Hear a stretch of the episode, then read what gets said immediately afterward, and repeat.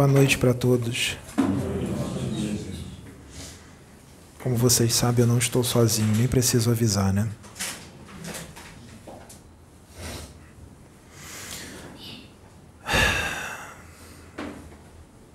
Toda casa de luz, de luz que traz algo muito grande, quando a responsabilidade é muito grande, quando o trabalho é planetário, quando o trabalho é de muita luz mesmo, porque a luz tem níveis, existem tamanhos e diâmetros de luz. Existe uma luz menor, uma luz mais ou menos e uma luz grande. Então, todo o trabalho de luz, quando é feito de uma luz muito grande, muito grande, ele é feito assim. Quando você encarna com uma missão de resgatar vidas, e você tem uma evolução ainda pequena, mas uma certa evolução que você já pode resgatar vidas, o Pai Maior, ele leva você à reencarnação para você resgatar algumas pessoas da sua família, não mais ninguém além disso. Quando você evolui um pouco mais, a espiritualidade maior te leva à reencarnação para você resgatar as vidas que vivem dentro de um bairro. Quando você evolui um pouco mais do que isso, a espiritualidade maior te leva à reencarnação para você resgatar vidas de uma cidade. Quando você evolui mais, você resgata vidas de um estado. Quando você evolui mais, você resgata vidas de um país. Quando você evolui um pouco mais, você resgata vidas de um continente. Quando você evolui um pouco mais, você resgata vidas de um planeta inteiro. E assim vai. Vamos parar no planeta. Não é necessário passar do planeta. Vamos pa parar no planeta. Então, imaginem aquele que é enviado para um trabalho, para o resgate de espíritos encarnados e desencarnados de todo um planeta como foi com Jesus, como foi com outros, como foi com Chico Xavier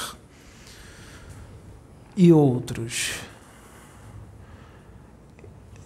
Vocês sabem que quando Chico Xavier, quando começou na sua carreira de mediunidade para Deus, mediunidade com Jesus, até ele se estabelecer demorou muito tempo, porque quando ele chegou, quem era Chico? Quem é esse homem?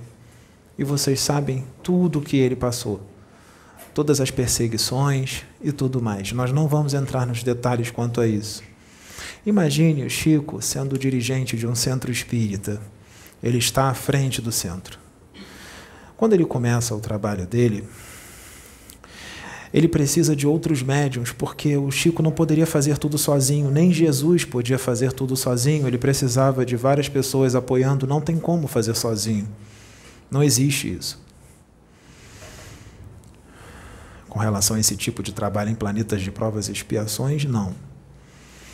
Então, quando ele começa ali, os médiums vão sendo chamados para trabalhar com ele. E é uma misericórdia muito grande para esses médiums inclusive para o Chico, mesmo sendo um espírito muito evoluído. É misericórdia para todos, mas principalmente para os médios de prova, os médios endividados. Nessa corrente mediúnica do Chico, vamos supor que tenha o Chico e mais 30 médios. Dez médiums são médiums naturais, muito evoluídos.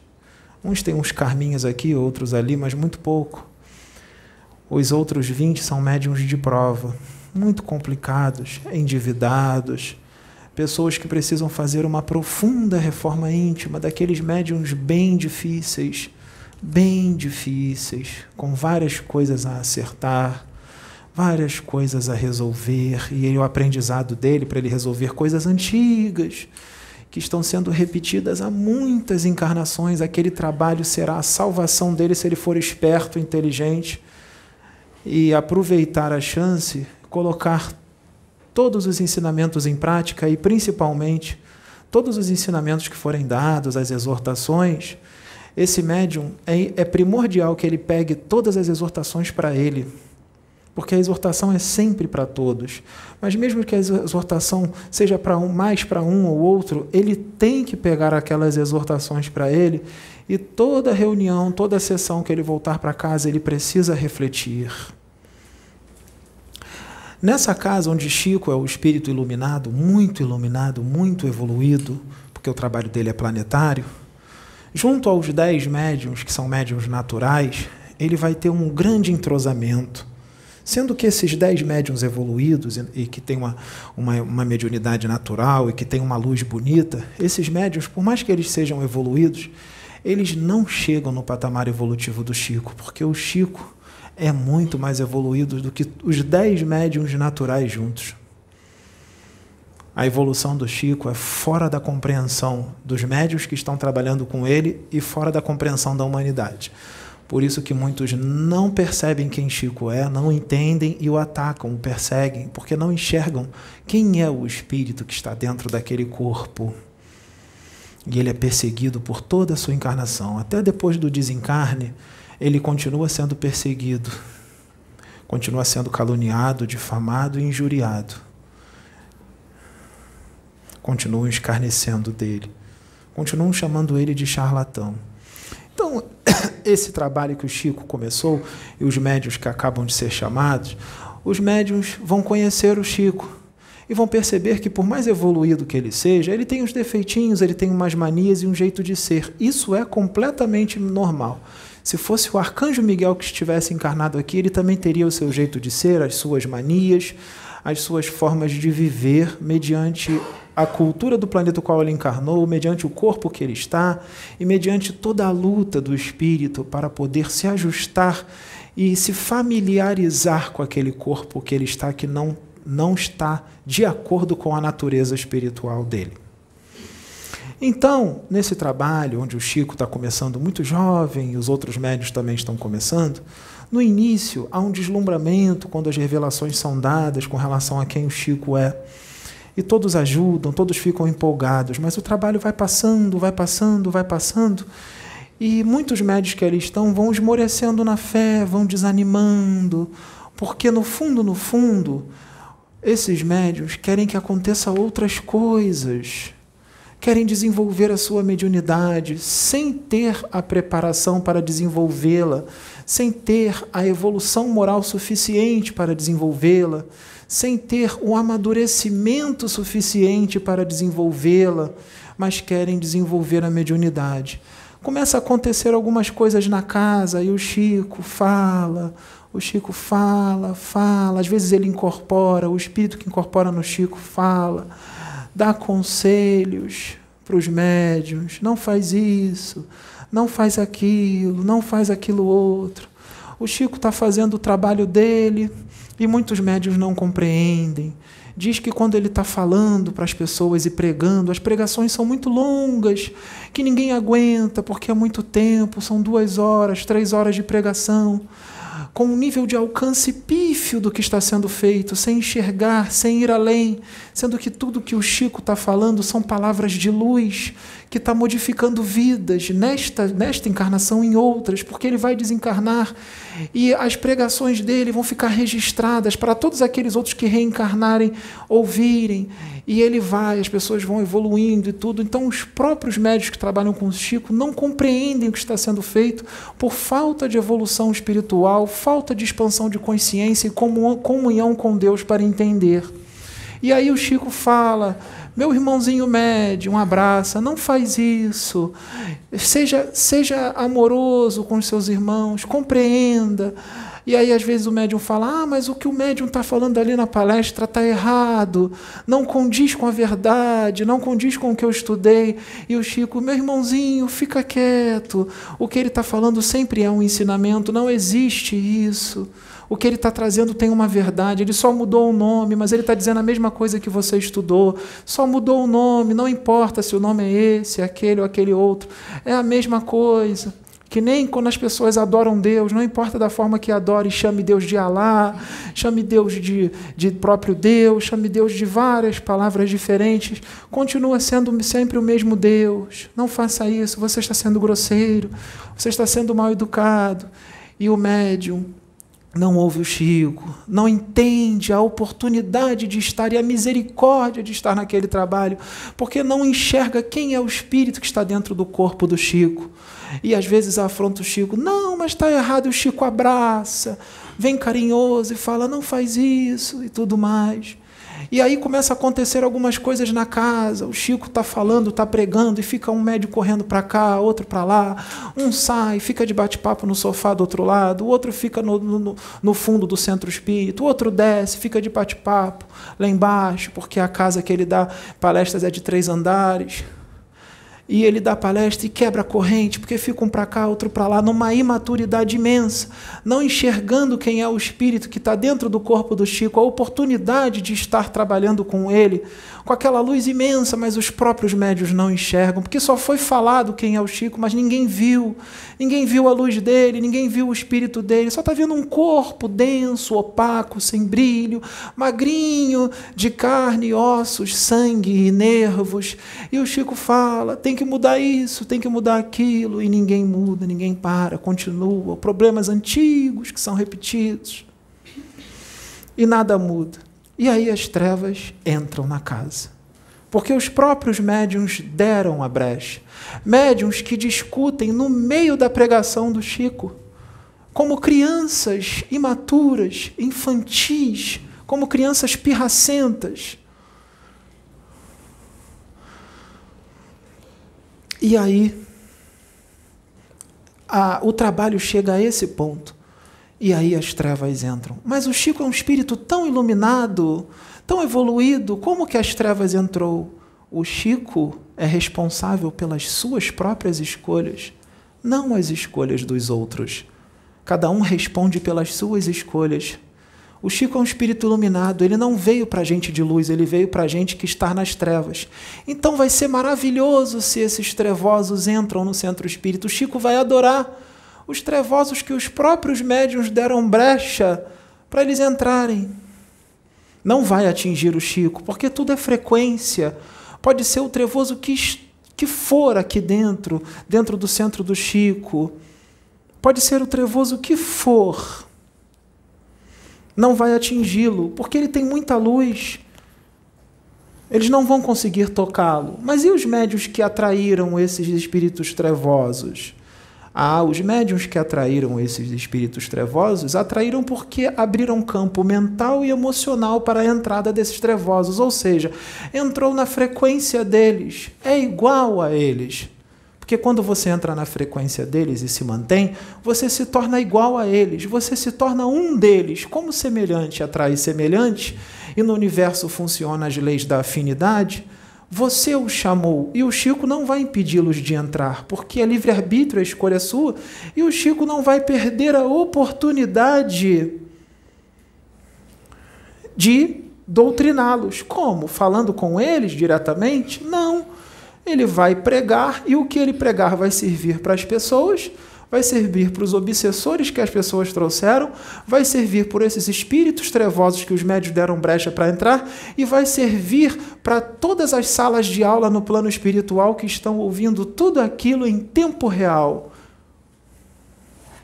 Vai servir para muita gente.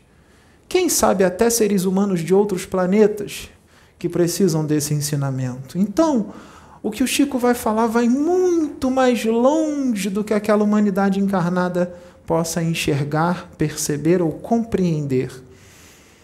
E aí chega um médium novo. Chega um médium novo na casa que é chamado pela espiritualidade maior. Esse médium novo que chegou é novidade, porque o trabalho do Chico já dura, já, já existe há oito anos. Então é chamado um médium novo um médium com uma mediunidade muito ostensiva, que incorpora os espíritos, que traz mensagem e tudo mais. E os médios que estão ali sabem que esse médium novo que chegou, ele tem uma mediunidade muito ostensiva. Então, o que ele falar, quando ele incorpora, todo mundo fica quietinho para ouvir aquele médium.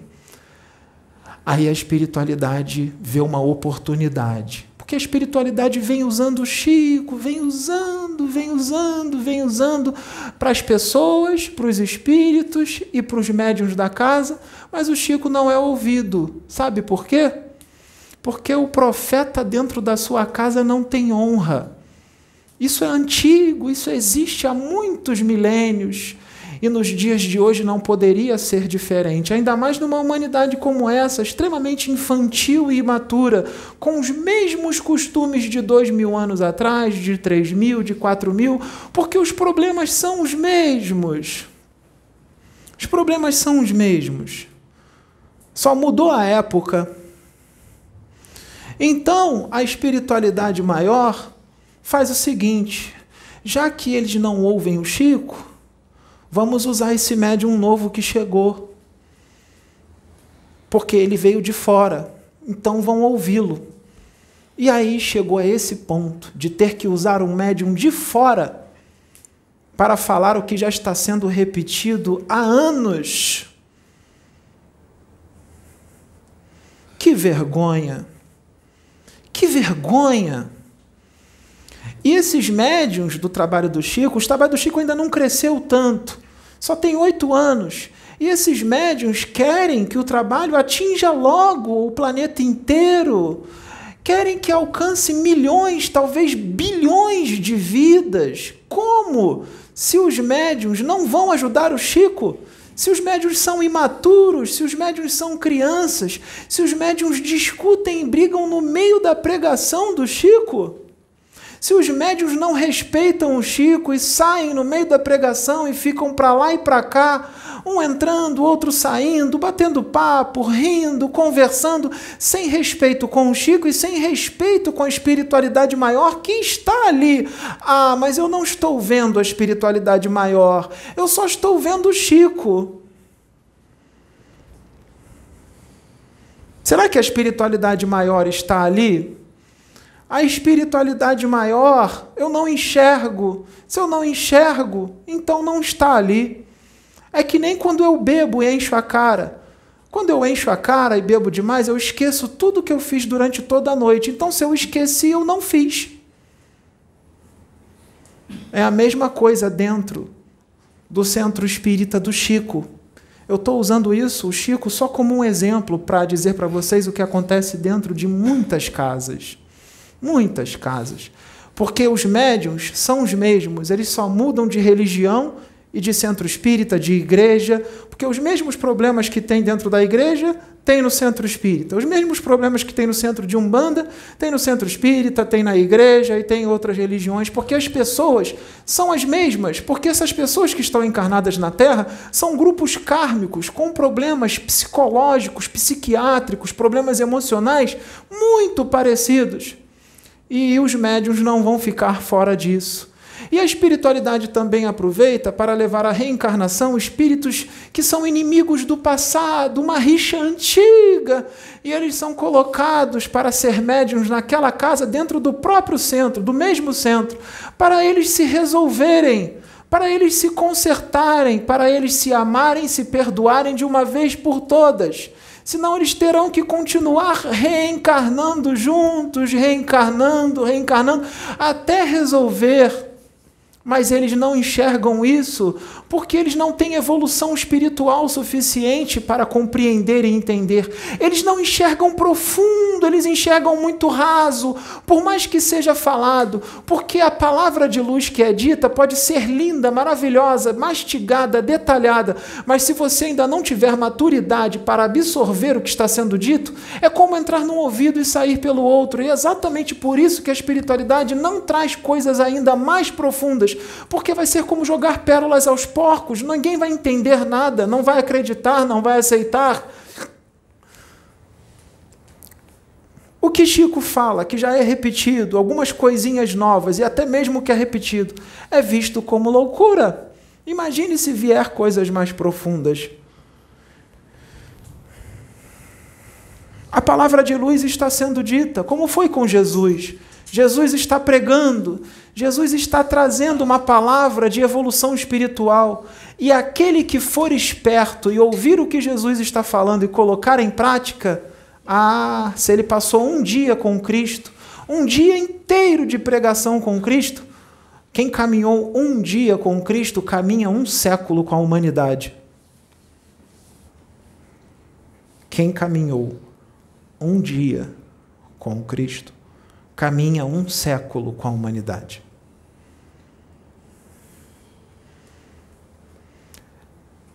O espírito já saiu e entrou outro.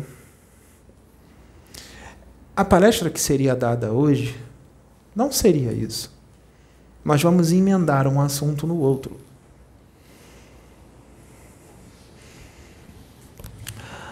Eu vou continuar o que o, o amigo irmão estava falando. Enquanto os médiums que trabalham com Chico não amadurecerem, as coisas não acontecem. Porque o Chico não pode fazer o trabalho sozinho.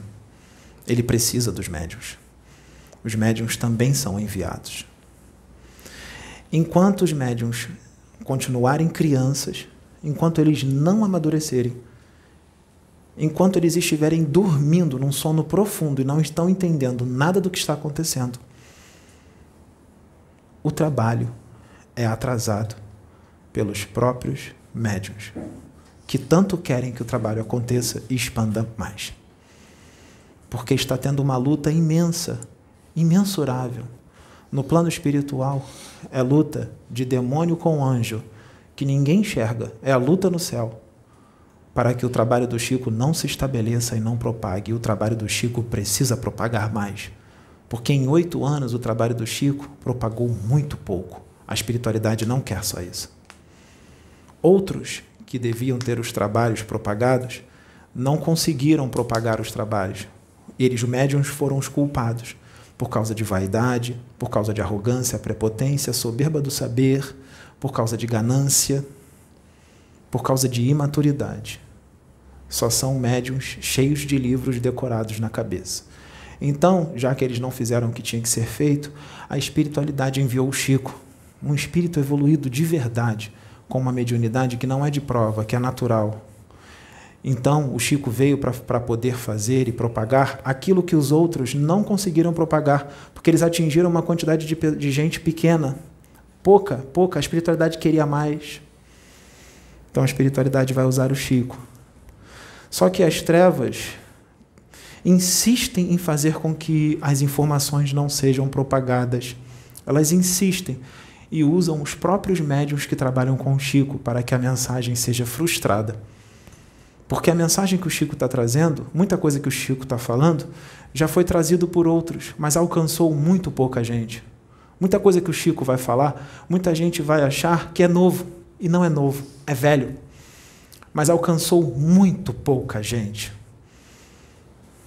Porque não tem o que inventar. É o que tem no astral inferior e no superior. Nós não podemos inventar. Então, os médiums se tornam instrumentos, os médios que trabalham com Chico, se tornam instrumentos das trevas para que o trabalho continue não sendo propagado. Porque antes, o que foi trazido atingiu apenas 200 mil pessoas. É muito pouco no meio de quase 9 bilhões. A espiritualidade quer mais. Por isso que a espiritualidade teve uma ideia, teve uma ideia de traduzir em todas as línguas tudo que o Chico prega, para poder atingir todos os países, todos os povos, principalmente em inglês, porque inglês é uma, é uma, uma língua planetária. Foi uma ideia e tanto, que precisa continuar.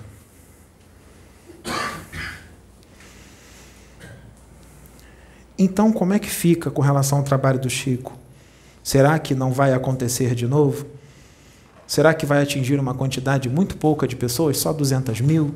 É muito pouco. A espiritualidade não quer 200 mil, ela quer pelo menos que atinja no mínimo, no mínimo 20 milhões de pessoas. E 20 milhões é pouco. A espiritualidade quer que atinja 2 bilhões, pelo menos. 2 bilhões, pelo menos. Pelo menos. Então, o que, que vai acontecer? Porque os médios são imaturos e crianças espirituais que não estão entendendo nada do que está acontecendo. Então, nós vamos falhar de novo? Não, nós não vamos falhar. Não vamos falhar. Porque dessa vez tem que ser feito. Porque dessa vez é o faz ou faz. Não tem como não fazer. Não tem como continuar através de outro. Acabou o tempo, o tempo é curto. Nós só temos essa oportunidade de agora. Não dá para esperar que outro venha, reencarne, e aí passa por toda a fase infantil, passe pela, pela forma de despertamento, até ele despertar, até ele ser preparado, estudar vários anos para poder estar capacitado para pregar, vai demorar muito. Tem que fazer agora. Não dá para esperar 30, 40, 50 anos para ser feito. Não dá. Não dá. Até porque o propósito da encarnação do Chico é o trabalho que ele faz.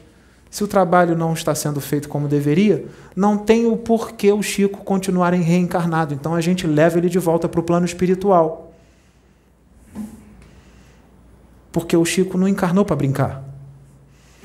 O Chico vai ter o seu momento de lazer, com certeza, mas ele não encarnou para isso. O trabalho principal dele não é o lazer, é o trabalho espiritual que ele veio fazer. Então a gente traz ele de volta. Os médios não estão deixando ele trabalhar, estão atrapalhando ele. Então a gente puxa o cordão de prata, arrebenta o cordão de prata e puxa o espírito dele e traz de volta. Não deu certo. Porque os médios não deixaram. Mais uma vez, por imaturidade, criancice, falta de evolução espiritual, expansão de consciência. Só que dessa vez é diferente eu vou reformular algumas coisas que o amigo disse no início do, do vídeo. Reformular. As, como tem que ser feito, não dá para vir outro, não dá para continuar, então a espiritualidade vai fazer o seguinte: a espiritualidade de repente vai fazer com que estoure tudo que tem que estourar, mesmo sem os médios estarem preparados. E quando tudo estourar, vai chamar a atenção, sabe de quem? Das cobras que se fazem passar por pombas. Porque quando tudo estourar, vai chamar a atenção das cobras. Enquanto não estoura, não interessa as cobras. Mas quando estoura, quando estoura, as cobras vêm. Porque as cobras são astutas e elas vão ver uma chance tanto de adquirir muitas coisas, porque elas vão ver os seus próprios interesses. Se as cobras se juntarem com o Chico, que estourou tudo e as cobras se juntarem com o Chico, as cobras vão ganhar muita coisa, vai ter lucro, vai ganhar muita coisa. E as cobras querem isso e vão usar o Chico para conseguir tudo o que eles querem. E o Chico, elas vão tratar o Chico com todo amor, com todo carinho, vão se fazer passar por pessoas maravilhosas. Nem o Chico vai desconfiar, sabe por quê? Porque o Chico é ingênuo, ele é muito amoroso, ele é um anjo encarnado, ele não vê maldade em ninguém. E muitas dessas pessoas que vão vir, essas cobras, elas vão enganar os próprios médios, porque eles são mestres em enganar, porque eles são muitos deles são espíritos trevosíssimos reencarnados, com uma intelectualidade estrondosa. Eles faziam isso no astral inferior, fazem isso aqui na Terra. Porque muitas dessas cobras hoje que estão encarnadas são senadores, governadores, prefeitos, presidentes, são dirigentes espíritas famosos, são médiums, são empresários.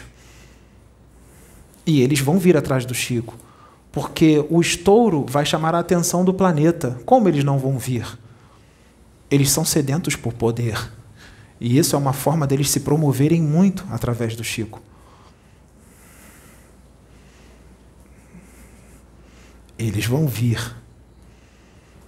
O Chico só tem um amigo experiente dentro do trabalho, mas esse amigo ele já está com uma certa idade, cansado. O Chico é jovem, só tem 40 anos, está começando o trabalho. O amigo dele que está no trabalho com ele já tem quase 70 anos, já está quase voltando para o plano espiritual. E esse amigo do Chico não tem como segurar tudo sozinho. Não tem como. Ele é o único amigo experiente que o Chico tem. Sem ele, o Chico está sozinho. Sem esse amigo, o Chico está sozinho. Como é que o Chico vai administrar tudo? Como é que o Chico vai falar com os médios, vai tentar explicar, se os próprios médiums não ouvem o Chico? Precisou ouvir o, o médium que veio de fora. O médium que veio de fora é novo naquele momento, mas o tempo vai passar. Depois que o tempo passar e todo mundo se acostumar com o médium novo, o que o médium novo falar também já não vai ter mais importância. Vai ter que ficar vindo sempre um outro médium novo, então para poder falar o que precisa ser falado. Sabe o que, que vai acontecer se isso acontecer? o Chico será tragado por todas essas cobras que se fazem passar por pombas. Ele será destruído, como fizeram com Jesus. Jesus, no meio de um monte de médiums extremamente imaturos e crianças espirituais. Sim, os apóstolos que vocês acham que são espíritos evoluidíssimos.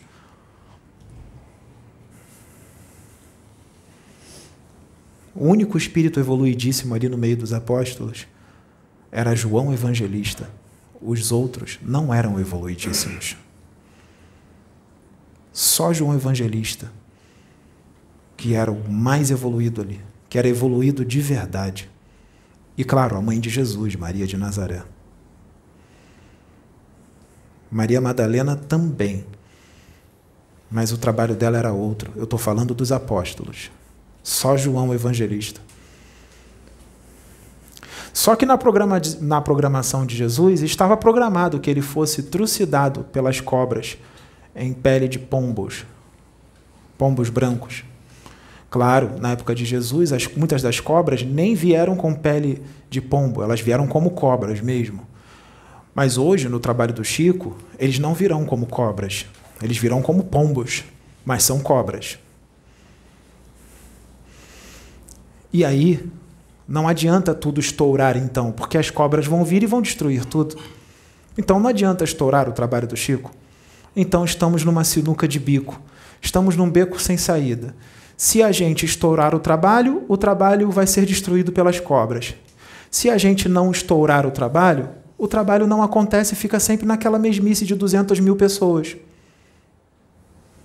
O que, que a gente faz então? A única forma para resolver isso a única forma para resolver isso é os médios que trabalham com Chico amadurecerem de uma vez por todas, despertarem do sono profundo que eles se encontram e mergulhar no trabalho de uma vez por todas, antes que a espiritualidade retire todos esses médios e traga outros. Porque a espiritualidade retira. Pode ter certeza, porque o trabalho tem que ser feito. A espiritualidade faz isso mesmo com certeza absoluta. Pode ter certeza que sim, porque de ordinário são os espíritos que vos dirigem. Sempre.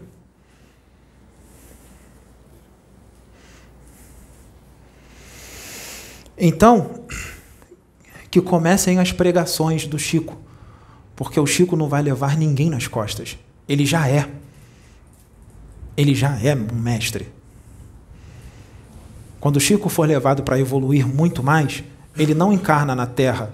Para ele evoluir muito mais, ele encarna em planetas onde tem mestres dez, com dez vezes mais conhecimentos do que ele, no mínimo. Então vai ser um mestre que vai receber ensinamentos de outros mestres ainda muito mais experientes.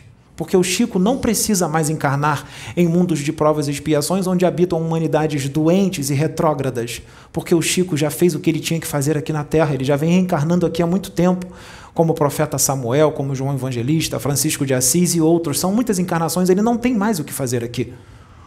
Por isso que nessa vida, nessa última vida que ele vai fazer um trabalho, o trabalho que ele vai fazer é estrondoso. Aí sim tem propósito. Aí ele pode encarnar aqui, só para fazer trabalhos assim.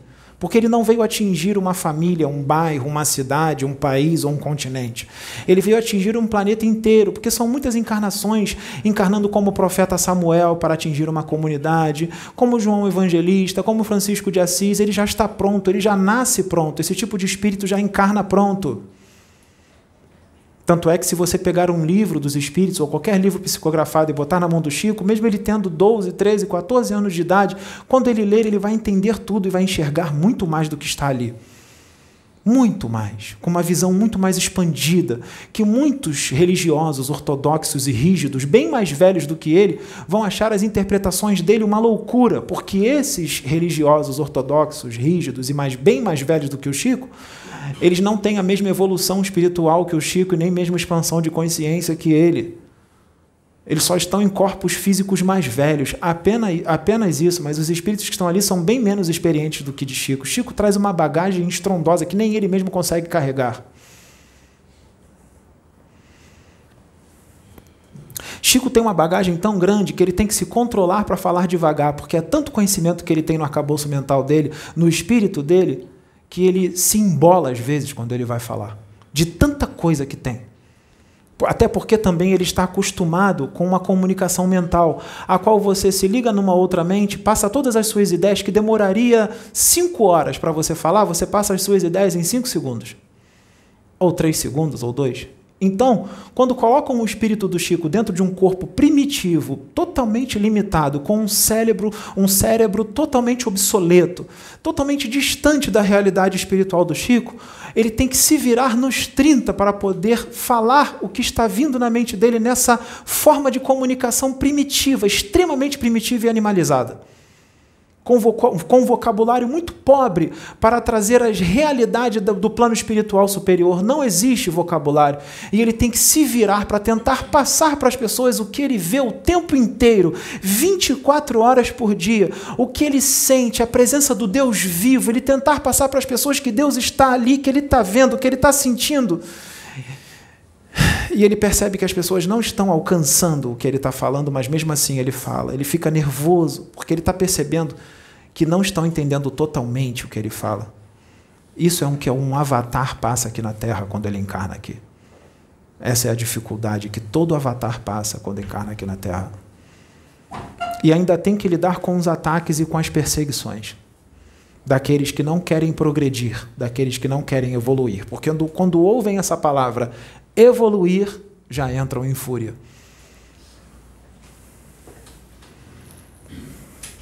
Então, rogamos ao bom Deus neste momento, rogamos ao, ao Altíssimo, todos vocês, roguem ao Altíssimo, implorem para Deus de coração, porque vocês querem evoluir, não querem? Implorem para Deus que os médiums amadureçam e acordem, para que o trabalho do Chico comece de uma vez por todas como tem que começar e ser feito. Porque senão vai ser feito de uma forma dolorosa. Todos aqueles os quais ouvem o Chico, eles assistirão todos os médios que trabalham com Chico serem removidos pela espiritualidade maior. E a espiritualidade faz tudo com muita sabedoria. Ele causa uma doença em um, ele dá uma proposta de emprego lá do outro lado do país imperdível, uma proposta de emprego que o médium vai ganhar 30 mil reais por mês e o médium vai achar que é uma benção. Olha que benção esse emprego. E o Chico, com a conexão que ele tem com Deus muito forte, ele vai entender o que está acontecendo. Sabe o que o Chico vai falar para o médico? Vai lá, não perde essa oportunidade, não. Não se prende ao trabalho aqui, não. Vai lá e aceita o emprego. Porque o Chico sabe que aquele médium tem que ir embora. E ele vai falar com todo o amor, vai abraçar e vai dizer: vai lá, aceita esse emprego, vai ser muito bom para você, você vai evoluir lá, você vai crescer. O Chico sabe que aquele médium tem que ir embora. Só que o Chico não vai sair brigado com ele, vai sair no amor. O médium vai sair no amor com muita sabedoria. Essa é a sabedoria de Deus. Ou então, um médium vai engravidar uma mulher e ele vai ter que levar a vida com aquela mulher. Ele abandona o trabalho totalmente. Ou então, uma médium engravida e o filho que a médium tem vem todo defeituoso, precisa de atenção total da médium. E a médium não pode mais ficar no trabalho espiritual. Então, eles vão saindo vão saindo. E aí tudo aquilo que aconteceu, que o Chico foi usado para chamar todos aqueles médios, todos os outros que forem vindo, primeiro eles vão vir na plateia. Quando eles estiverem na plateia, os médios vão sentir muito forte de vir assistir a pregação do Chico, não importa onde eles estejam. O Chico vai olhar, ou o Chico vai falar, ou um espírito vai incorporar no Chico, e o médium vai ser convidado e vai enchendo de novo o grupo de médios. Só que esses médios que serão trazidos, esses são maduros de verdade. Esses estão prontos é o plano B. Só que esses médios que virão, eles são evoluidíssimos, eles não precisam estar ali, são espíritos já experientes. Então, por que, que não trouxeram primeiro os espíritos experientes? Por que, que trouxeram médios imaturos e endividados? Porque Deus vai dar oportunidade justamente para os endividados e imaturos para crescerem. Os outros que já são grandes não precisam. Mas já que os, aqueles que são é, é, involuídos, aqueles que não são evoluídos e imaturos, não entenderam o que está acontecendo, eles são retirados, porque o trabalho tem que ser feito. Eles são retirados e os, os maduros são convidados. E aí o trabalho do Chico vai ser feito, porque só vai vir espírito maduro com uma bagagem gigantesca, com a evolução muito parecida com a dele. Aí o trabalho vai ser feito. E eles vão saber exatamente o que fazer, porque a cúpula que vai ser os médios do Chico vai vir, não vai vir 30, não, vai vir 60. E aí, quando as cobras em pele de pomba entrarem, todos os médios vão enxergar quem é quem. Todos os médios, porque eles vão vir com visão. Eles vão vir com muitas coisas. Quem não ver vai sentir. Quando uma cobra em pele de pomba entrar, o médico vai falar: Você não me engana, pode sair, você não. Não vai ser falado dessa forma, vai ser falado de uma forma educada. Eu só estou falando assim para que vocês possam entender. E aí o trabalho vai ser feito. Será que os médios que trabalham com Chico imaturos, crianças espirituais, será que agora eles vão acordar depois dessa mensagem? Será? Tomara que sim, porque depois dessa, se eles não acordarem, o processo de retirá-los vai começar. Um por um. Essa é a última mensagem. É a última mensagem. E dependendo da situação, se o médium for muito rebelde, ele vai ser expulso na frente de todo mundo. E quando ele for expulso, não vai ser pelo subdirigente ou pelo dirigente, vai ser expulso pelo Chico, porque vai baixar, vai baixar no Chico um Exu daqueles bem lá de baixo, que o Chico não vai conseguir segurar. Mesmo ele tendo todo aquele amor, o Exu vai baixar e vai expulsar na hora. Na frente de todo mundo. Porque são coisas que acontecem lá no centro do Chico que são inadmissíveis. Um trabalho de luz, médiums brigarem no meio da pregação do Chico. Mas espera aí, brigar? Como? Mas o médium prega uma coisa, ele prega que é calmo, prega que é sereno, prega que é amoroso na frente das pessoas, prega que é compreensivo, prega que é evoluído. Ele prega que é tão evoluído que ele diz que no outro centro que ele trabalhou, os médios que estavam lá não compreenderam, por isso que ele saiu. Sendo que ele não tem evolução espiritual nenhuma, ele é extremamente endividado. Ele saiu porque ninguém suportava mais ele. E é a última chance dele, ele não enxerga, continua sendo uma pessoa intragável, continua sendo uma pessoa extremamente arrogante, continua sendo uma pessoa agressiva, inconveniente. Continua sendo uma pessoa ruim, mas não enxerga, acha que está tudo bem e ainda acha que não precisa de cura. Quem diz que não precisa de cura, esse é o mais doente. Esse é o mais doente de todos. Porque quem não precisa de cura não diz que não precisa, ele fica em silêncio. Só se um espírito falar através dele que ele não precisa de cura, mas ele por si não fala. E quando o espírito fala que aquele médium não precisa de cura, ele não vai diretamente falando do médium. Ele dá um exemplo que o médium é um espírito tal, que veio não sei da onde, que não precisa de cura. Ele não fala diretamente que é aquele médium.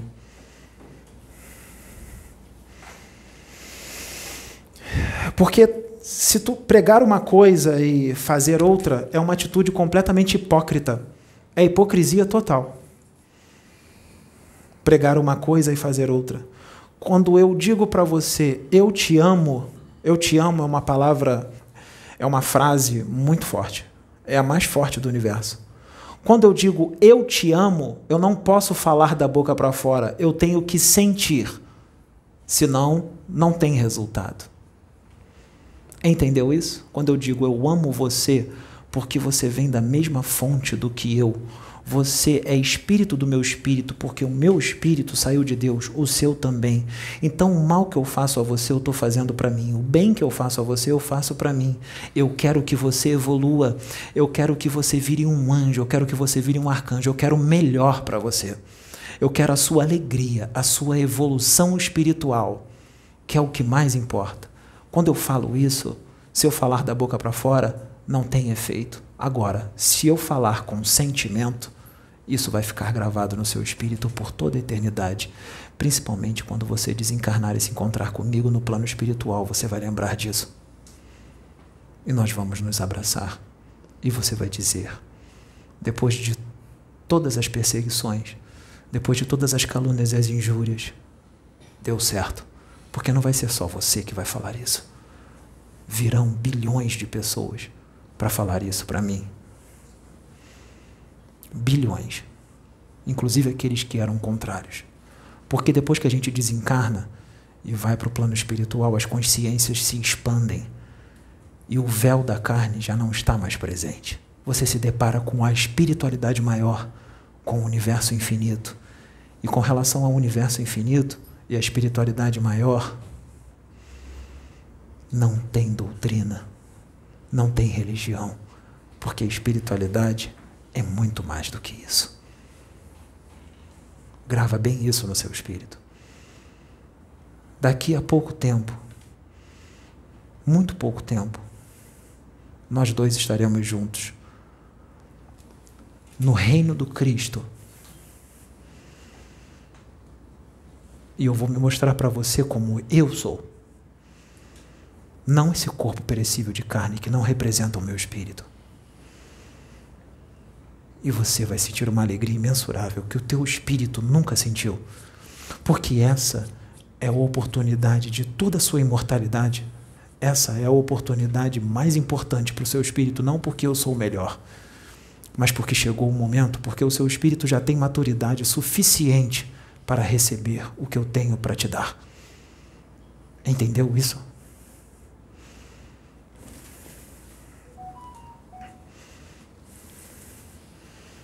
Voltando à canalização. Porque quem falou com ela não foi o espírito canalizado, mas sim o espírito que habita, habita este corpo. Essa é a atitude de um avatar. É assim que as palavras saem da boca de um avatar. Direto, porque a conexão com Deus é direta e incompreensível para muitos.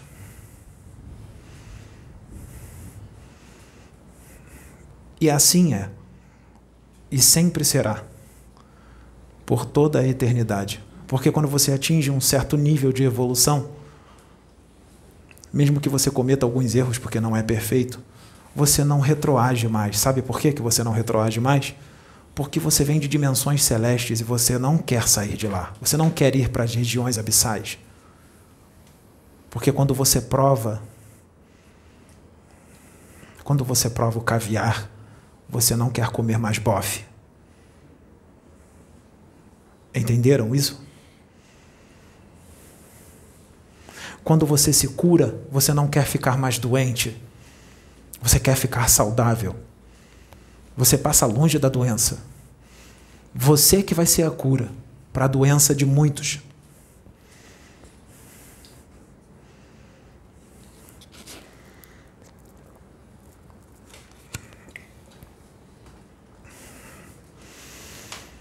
E o que você falar vai eclodir na eternidade e no momento atual.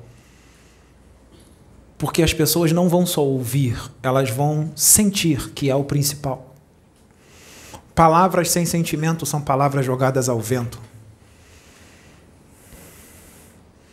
Não adianta um médium falar, eu sou amoroso, eu sou paciente, eu sou compreensivo, eu sou tolerante, eu sou amigo. Se ele fala isso, mas ele não tem isso, essas palavras não têm vida.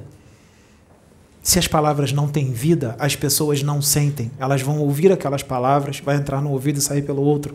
Elas não causam impacto. Agora, quando as pessoas sentem,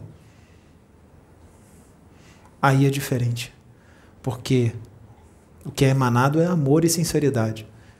E tudo aquilo que está sendo pregado. Então, vai arrastar 30 mil, 40 mil, 50 mil, 80 mil pessoas, 250 mil pessoas, 248 mil pessoas.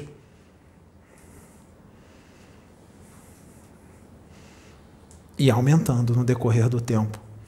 Porque cada um é trazido para ouvir o profeta no tempo que está preparado.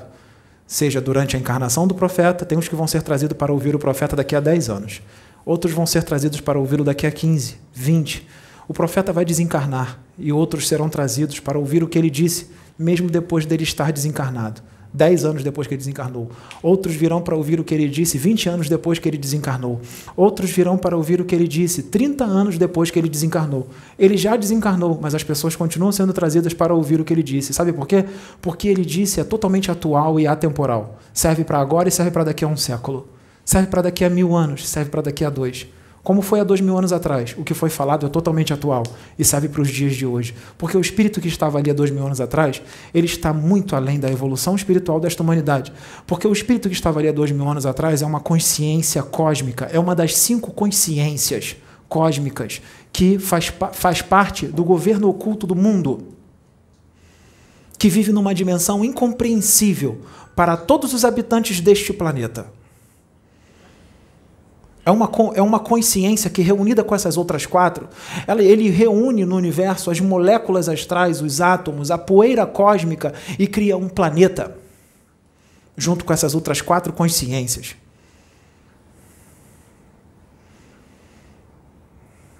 Não vão compreender quem é. Por isso eu digo: se vocês acham que o mal está vencendo, se vocês acham que só está acontecendo coisa ruim, eu quero lembrar vocês. Eu quero lembrar vocês que nós somos mais do que vencedores por aquele que nos amou. Sim, sou eu que estou aqui. Por isso eu estou repetindo isso para vocês de novo. Porque quando o Cristo apareceu para mim naquele local e eu fiquei cego alguns dias, Ali eu despertei. Ali foi o start. Ali foi o gatilho. Ali foi o gatilho. Para que eu lembrasse quem eu sou. E para que eu lembrasse o que eu tinha que fazer. Porque tudo que eu tinha feito até ali foi só treino. Todo o estudo, todo o estudo doutrinário que eu tive, só foi treino para começar de verdade a partir daquele momento. E todos os cristãos que eu matei, todas aquelas mortes, todos aqueles karmas que eu adquiri naquela encarnação, porque eu encarnei sem karmas e eu adquiri esses karmas naquela encarnação pelos assassinatos, todos eles foram queimados naquela encarnação por toda a obra com o Cristo que eu fiz até o fim da minha vida, até ser decapitado porque não adiantava eles me caluniarem, injuriarem, difamarem, me prenderem, me espancarem. Eu só enxergava um espírito, o Cristo. Ele era o meu alvo. Portanto, médiums, tenham discernimento, porque todo espírito que se diz ser de Deus nem sempre é de Deus. Adquiram um discernimento do espírito já, para que vocês não sofram e não adquiram mais karmas.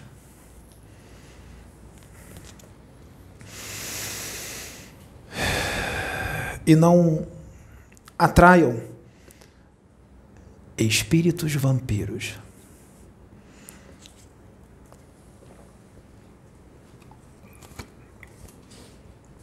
Vamos lá.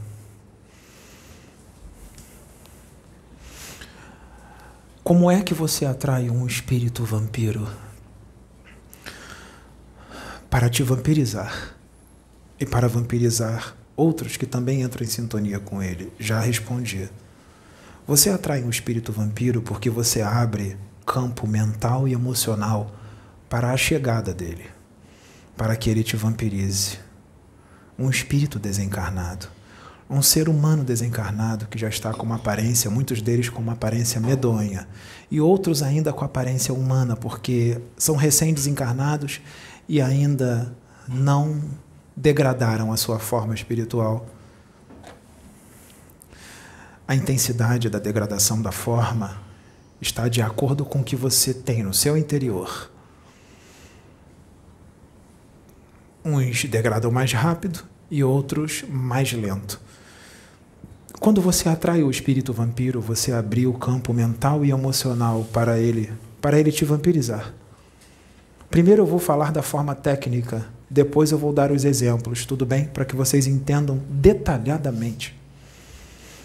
O espírito vampiro, ele vampiriza as suas energias emocionais, psíquicas e vampirizam também o seu ectoplasma. O seu ectoplasma, ele vampiriza por quê? Ele vampiriza porque ele quer ter as sensações do corpo físico que ele perdeu por ocasião da morte. E ele também vampiriza você não só para se alimentar dessas energias e ter sensações que ele perdeu quando estava encarnado, porque ele perdeu pela ocasião da morte, ele também vampiriza essas energias para abastecer laboratórios do astral inferior, laboratórios das trevas, porque o ectoplasma é um combustível para que laboratórios das trevas continuem funcionando. Claro que não é o único combustível, mas é um combustível muito disputado no astral inferior. O espírito vampiro faz isso com a mente, ele rouba sua energia emocional e psíquica ou ectoplásmica com a mente. Ele faz isso com a mente.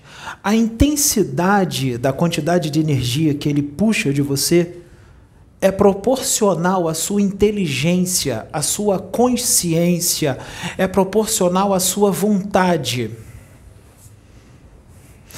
Quando ele rouba a sua energia, ele usa requintes de crueldade. Por que crueldade? Porque ele puxa essa energia de forma violenta, que te faz mal. Então ele usa requintes de crueldade. Nós já vimos espíritos vampiros se aproximar de um encarnado e sugar daqui do chakra coronário dele, sugar assim as criações mentais e a energia psíquica do encarnado. Olha para mim. Tem certas exortações que não são para você. Você entendeu o que eu disse? Está tudo certo contigo. Então, nós já vimos desencarnados puxar a energia psíquica de encarnados assim, desse jeito. Mas as trevas vão evoluindo, elas vão adquirindo conhecimentos. Elas não param no tempo. Os espíritos das trevas não param no tempo. Então eles precisam aperfeiçoar a técnica de vampirismo. O que eles fazem? Eles criam artefatos tecnológicos feitos de matéria astral, feitos de matéria extrafísica.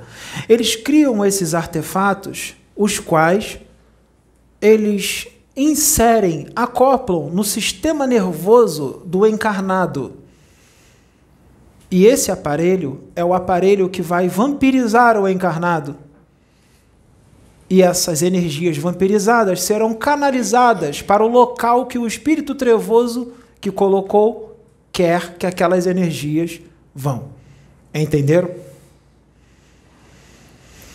Então, esses aparelhos são feitos de uma nanotecnologia muito aperfeiçoada. Esse aparelho acoplado no sistema nervoso, dependendo do tempo que esse aparelho ficar acoplado no sistema nervoso do encarnado, lembrando que se o encarnado for médium, fica muito mais fácil de puxar energias. Eles gostam muito de médiums. Então, esse aparelho, quando é colocado no sistema nervoso do médium, dependendo do tempo que ele fique ali no sistema nervoso, se ele ficar por muito tempo, por um tempo largo, pode causar uma série de problemas no, no, no médium ou no encarnado. Não importa quem seja, se é médium ou se não é médium, ou se tem uma mediunidade muito pequena. Quais são os, os problemas que podem ser causados no corpo físico do médium por causa desse aparelho que está ali. Pode ser causado uma série de problemas.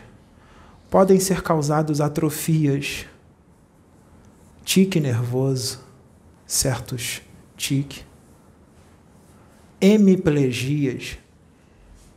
Sim, pode ser causado uma série de problemas. E se esse aparelho for desligado? Se esse aparelho for desligado, ele continua ativo, mesmo desligado.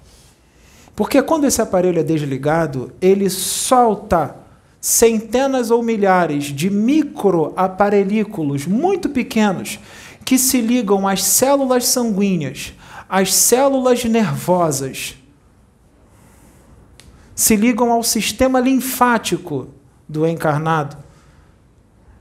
E quando elas se ligam a essas células sanguíneas, células nervosas, o sistema linfático do encarnado, esses microaparelículos, eles têm uma vida parasitária ali onde ele foi acoplado e continua sugando as energias do médium. Continua sugando. Ou então, mesmo que o aparelho tenha sido desligado, o médium continua sendo vampirizado, o encarnado continua sendo vampirizado e as energias sendo canalizadas para onde o espírito das trevas quer. Como resolver? Primeira coisa, o médium tem que fazer a reforma íntima, retirar a conexão com o espírito, só através da reforma íntima.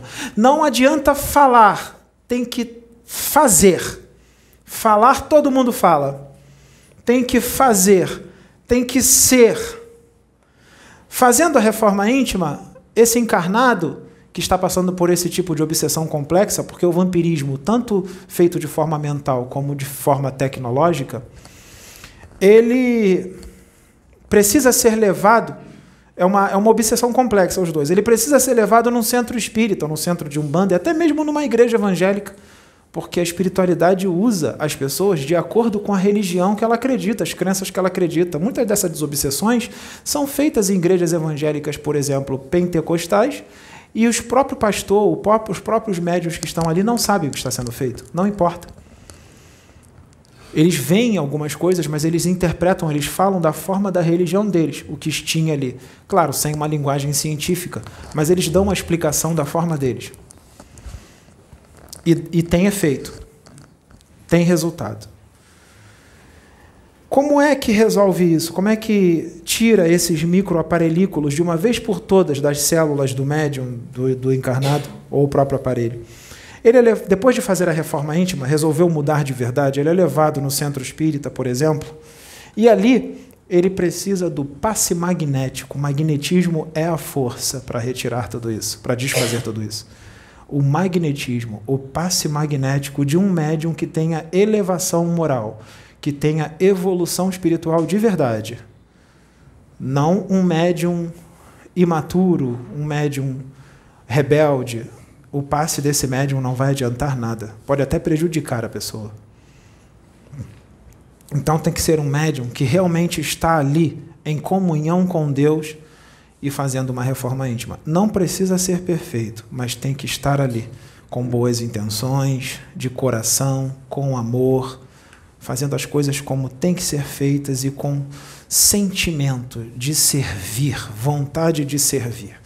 Aplicando o passe magnético, esse passe magnético vai no profundo das células sanguíneas do médium, vai no profundo do sistema nervoso dele, vai no profundo das células do sistema nervoso, vai no profundo do nível subatômico até mesmo do médium, do encarnado, e resolve o problema e o problema é resolvido.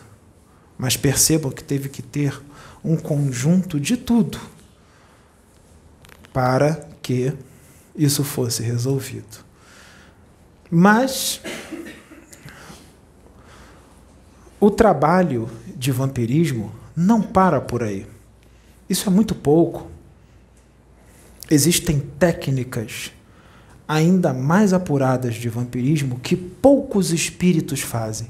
São tão poucos espíritos que muitos religiosos ortodoxos e rígidos achariam loucura o que eu vou falar agora. Porque são poucos os espíritos que têm esse conhecimento, pouquíssimos. Por isso, isso que eu vou falar agora acontece com muito poucas pessoas. Não se preocupem se vai acontecer com vocês a não ser que vocês sejam presidente da república de algum país, a não ser que vocês sejam um empresário famosíssimo, a não ser que vocês sejam um gênio do computador que está em sintonia com as trevas. Lembrem-se que para que tudo ocorra, para que o vampirismo aconteça, é necessário que a pessoa entre em sintonia com os espíritos das trevas. Se não estiver em sintonia, o vampirismo não vai acontecer, seja da forma simples ou da forma mais complexa. Que isso fique bem claro. Então, que técnica de vampirismo é essa que o Pedro e o Paulo de Tarso vão querer explicar?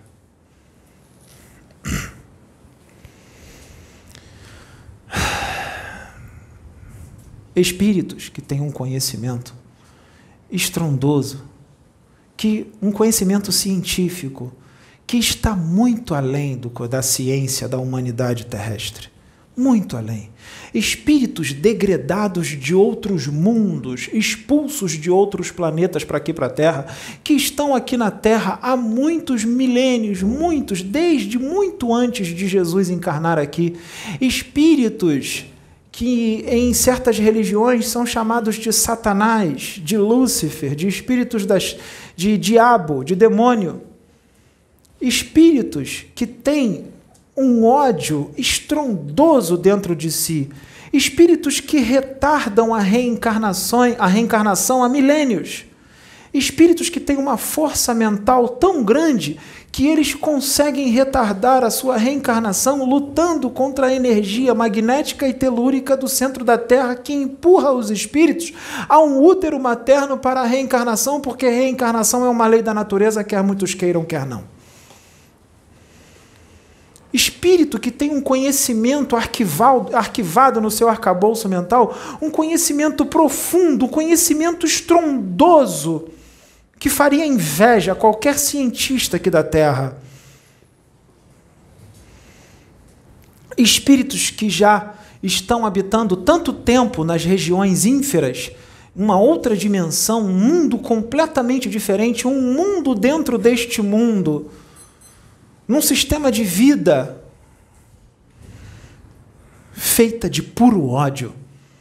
Os seus corpos astrais já se transfiguraram pelo que eles habitam no seu interior, pelo ódio que está dentro deles tão grande, a sede de poder, a sede de dominar, carregados de paixões e de vícios.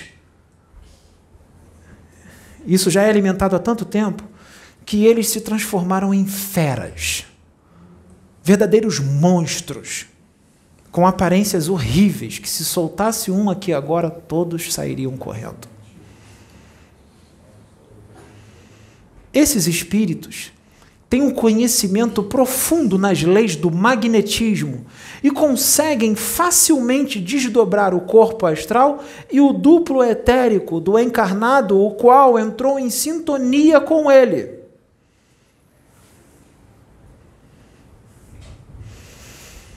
Mas quem é o encarnado que ele deseja? Ele não deseja qualquer um. Uma pessoa qualquer que não trabalha para a humanidade, uma pessoa que leva uma vida normal, os vampiros que irão vampirizar essas pessoas serão os vampiros comuns. Esses vampiros que eu estou falando agora, eles só vampirizam gente grande. O que é gente grande que eu quero dizer? Eu estou usando a linguagem de vocês para que vocês entendam. Gente grande é alta patente, é um presidente da República, é um general que patrocina uma guerra, é um terrorista que patrocina uma guerra, é um gênio da computação que entrou em sintonia com as trevas, é um grande empresário que tem contato com políticos, com gente de poder, que tem uma influência muito grande na humanidade. É, é, são esses que eles querem. Então vamos imaginar só um exemplo. Imagine que seja um político, que seja um, um presidente da República de algum país. Esse político entrou em sintonia com esse vampiro especialista. Como que ele entrou em sintonia? Esse político é ganancioso. Esse político é sedento de poder, de dominar. Esse político é corrupto esse político já passou muita gente para trás para poder hoje estar no poder. Ou seja, ele já prejudicou muita gente para estar hoje no poder. Esse político que eu estou descrevendo para vocês, tem algum político aqui no Brasil assim? Mas não é só no Brasil que existe isso, não é? Em outros países também. Então são muitos que estão desse jeito. Só que esse tipo de vampiro, ele não quer um político menor, vamos dizer assim, ele não quer um vereador, ele não quer um deputado estadual, ele não quer um deputado federal, ele quer um senador, ele quer um presidente, no mínimo um governador. No mínimo, mas geralmente senadores e presidentes. Eles gostam muito de presidentes, políticos influentes. Ou algum político que não está com cargo político nenhum, mas ele tem muito mais poder do que um político que está no cargo. Porque tem um político que está no cargo que é só um laranja. Quem governa mesmo é outro que está por trás dele. Esse também chama atenção. Muita. Entenderam o que eu disse? Chama muita atenção. E esses, esses vampiros, eles querem governar, eles querem dominar. Só que eles estão desencarnados. Como é que eles vão dominar aqui? Nada melhor do que eles estarem num corpo físico. Mas como eles vão reencarnar? Não, eles não vão reencarnar.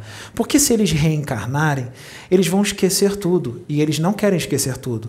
Eles querem reencarnar já adultos, sem passar pela fase da infância.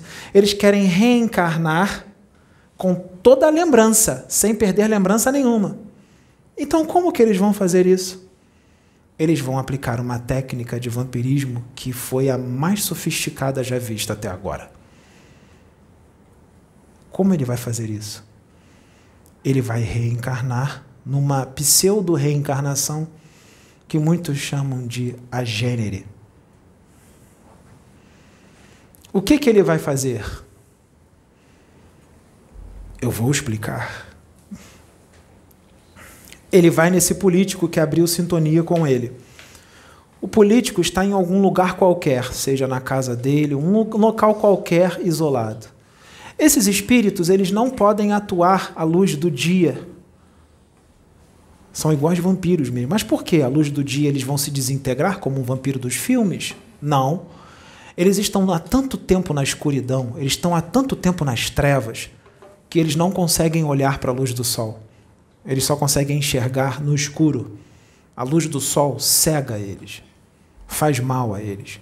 Até porque também a luz dos raios do sol emanam energias benfazejas de espíritos evoluidíssimos que habitam no sol.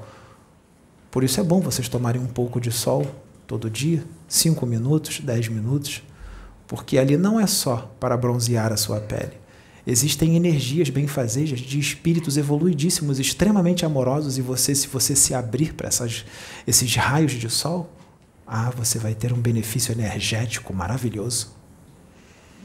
Você pode até receber as intuições e as inspirações que eles vão mandar para você, porque tudo que eles querem é que você cresça, porque eles amam demais vocês. Eles amam vocês de uma forma que vocês não compreendem, porque eles já são evoluidíssimos, eles estão muito próximos de Deus. Façam isso. Prestem atenção. Como é que vai ser então? O espírito vampiro, a besta, a criatura medonha, chega perto do político, que é um presidente encarnado. Ele aplica um passe magnético no presidente e também começa a sugar as energias ectoplásmicas dele. Esses espíritos são vampiros por natureza, é da natureza deles sugar. Eles sugam uma certa cota de ectoplasma que vai fazer aquele político adormecer. Quando ele sugar as energias ectoplásmicas do corpo plasmático do político, esse vampiro vai começar a sentir as sensações de como se ele estivesse encarnado. Ele vai começar a ficar mais forte, os músculos vão ficar mais hipertrofiados, as veias vão ressaltar mais, ele vai parecer que vai parecer que encheram ele como se fosse uma bola de basquete, ele vai ficar mais forte. E ele vai sentir as sensações de como se ele estivesse encarnado, porque ele puxou energias de um corpo animal, energias animalizadas, chamada de ectoplasma. Ele sugou. A pessoa caiu desmaiada mediante a quantidade de energia que o vampiro sugou. Quando a pessoa cair desmaiada, ele vai aplicar um passe magnético e vai desdobrar, de um lado, o corpo astral daquele político, e de outro lado, o duplo etérico do político vai levar para onde? Ele vai levar para a base dos dragões.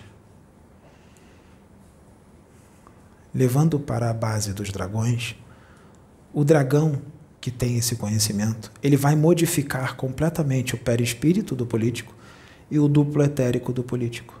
Ele vai modificar completamente, ele vai preparar. Depois de preparado, esse espírito vampiro vai levar o corpo astral e o duplo etérico para a superfície de novo. Levando-na para a superfície de novo, ele vai fazer o seguinte: ele vai numa região astral escondida, geralmente dentro de cavernas, geralmente, nem sempre. Lá dentro dessa caverna, na contraparte astral da caverna, na, na parte física ninguém vai enxergar. É na contraparte astral. Lá tem toda toda uma tecnologia avançadíssima para o processo de pseudo-reencarnação. Ali, o duplo etéreo, o perispírito do encarnado fica dentro de uma cápsula. O duplo etérico fica dentro de um outro compartimento.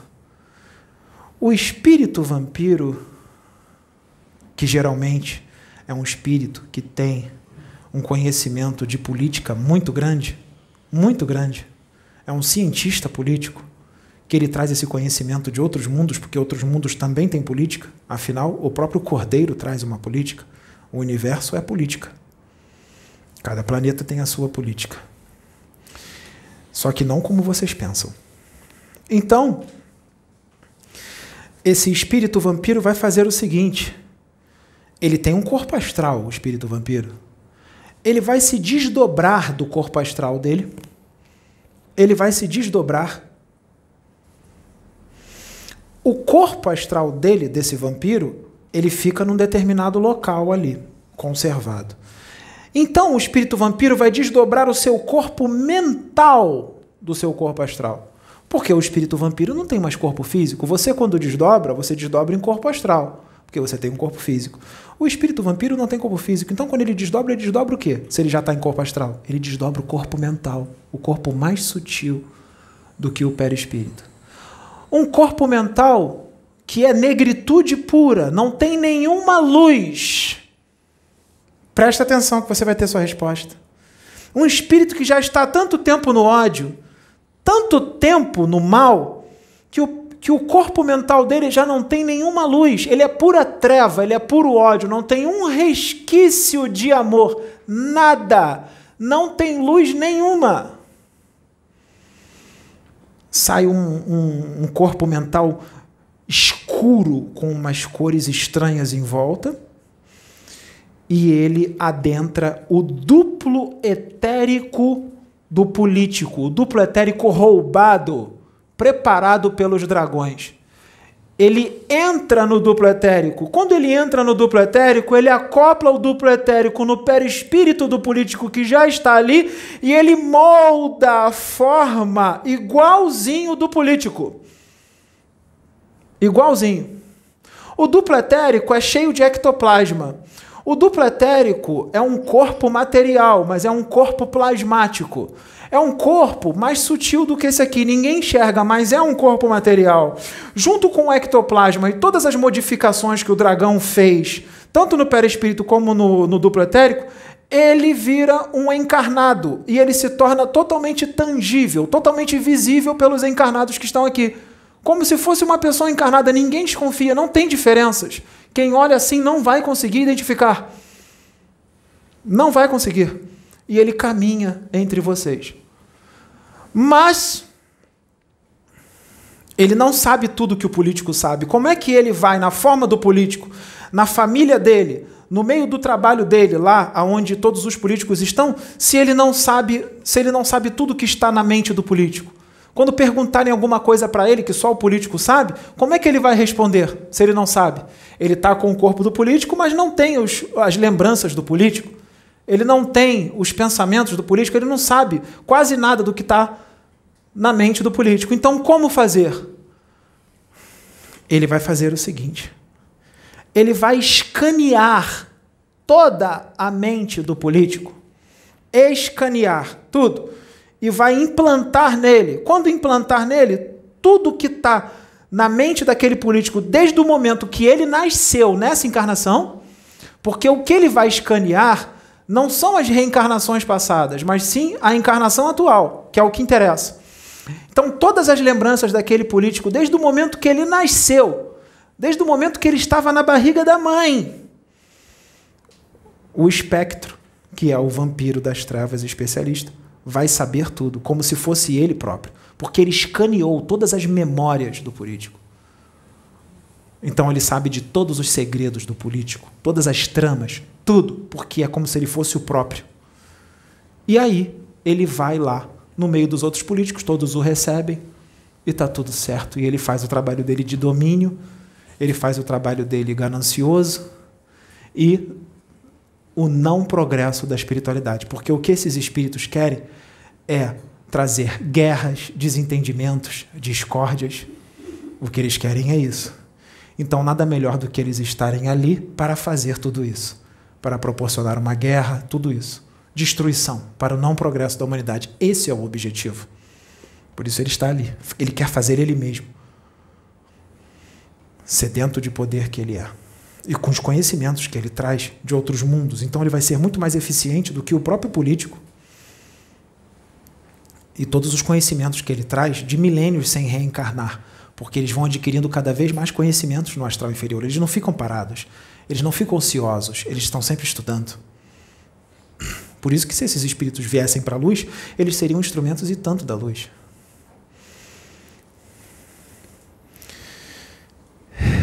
Ele come comida? Não. Ele não come. Ele procria? Porque ele está num corpo pseudo-reencarnado. Não, ele não procria. Isso daí é contra as leis de Deus. Ele pode ter relações sexuais, mas ele não procria. Com esse pseudo corpo, ele consegue desfrutar de todas as paixões do corpo físico. Ele consegue usar drogas, ele consegue usar bebidas alcoólicas, ele consegue comer, mas eu acabei de dizer que ele não come. Sim, ele come, mas aquilo é expelido. Ele só sente o gosto e aquilo é expelido. Ele não tem sensação de fome. Ele pode ter relação sexual e sentir os prazeres muito próximo do prazer de um encarnado. Então ele desfruta de todas as paixões às quais ele tem uma saudade imensurável, porque ele é muito ligado às paixões. Ele é muito material, ele é muito ligado às sensações do corpo físico. Ele não é um espírito evoluído, ele é um espírito atrasado. Ele é um espírito que só é evoluído na intelectualidade. Ele é evoluído nos conhecimentos. Nisso ele é evoluidíssimo. Ele é um intelectual e tanto. Como muitos espíritas ortodoxos, rígidos, de mente estreita, sectaristas e fundamentalistas que trazem os, o, o, o, jeitinho de ser católico lá de trás, quando eram católicos inquisidores. É só um exemplo. São muito intelectuais, mas não têm amor no coração. E não são todos, mas são mas é uma quantidade considerável. Prestem atenção. Então, o que, que acontece nisso aí? O que, que acontece nisso? Ele pode estar no plano material e pode se desfazer como se fosse um teletransporte, se desfazer e voltar para a dimensão dele de origem. Para ele se manter nesse corpo, ele precisa sugar o ectoplasma de tempos em tempos de algumas pessoas. Ele precisa de ectoplasma, porque esse corpo, o combustível para esse corpo, para ele se manter, é ectoplasma. É ectoplasma. Então ele vampiriza um aqui, outro ali, que entra em sintonia com ele. É fácil, né? Tem bastante gente aqui que entra em sintonia com ele, não tem aqui na Terra? Sim, então é fácil ele roubar sempre. Ele sempre vai ter combustível. Isso aí ele vai ter em abundância. Muitos não acreditam nisso. Inclusive encarnados, religiosos. Até mesmo espíritos desencarnados não acreditam nisso. Tem alguns benfeitores que outros benfeitores que têm esse conhecimento esses outros benfeitores tiveram que pegar alguns benfeitores espirituais desencarnados, benfeitores, hein? Benfeitores experientes. Tiveram que pegar esses benfeitores desencarnados e mostrar para eles todo o processo de de construção de um agênero. Porque os próprios benfeitores não acreditavam, só acreditaram quando viram. Eu disse lá atrás, há dois mil anos atrás, para que vocês fossem hospitaleiros.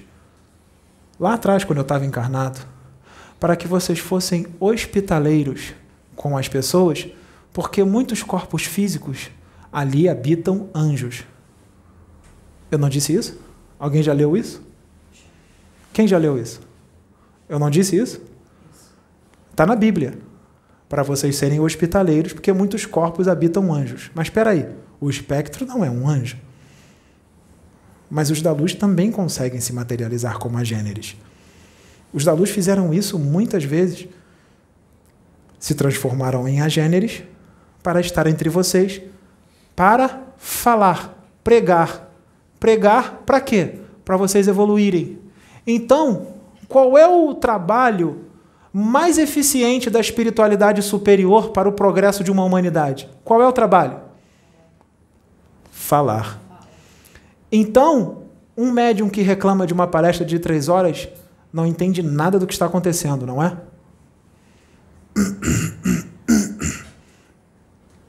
Só que esses espíritos superiores, nem sempre a gente manda eles como agêneres. A gente também leva eles à reencarnação.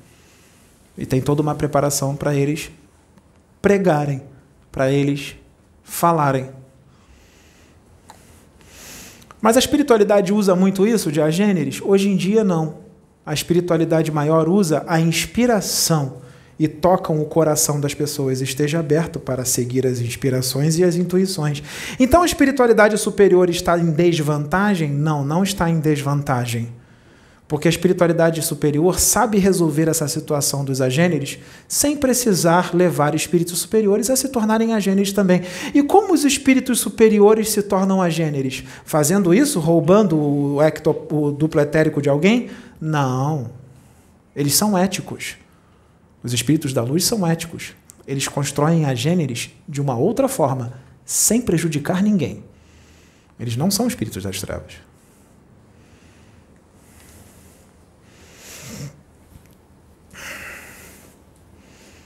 Prestem atenção. Isso é de extrema importância e isso é um conhecimento totalmente novo. Nós trouxemos isso há um tempo atrás, mas não alcançou a quantidade de pessoas que precisava alcançar. Alcançou uma quantidade pequena de pessoas. Então nós precisamos trazer de novo, desta forma, detalhada como nunca foi explicado por ninguém na internet, para que as pessoas possam entender como as trevas agem e vocês nem imaginam, vivem suas vidas e nem sabem o que está acontecendo. Que a brincadeira vai muito além do que muitos religiosos rígidos, cheios de convicções e de doutrina, possam compreender. Muito além. Vai muito além.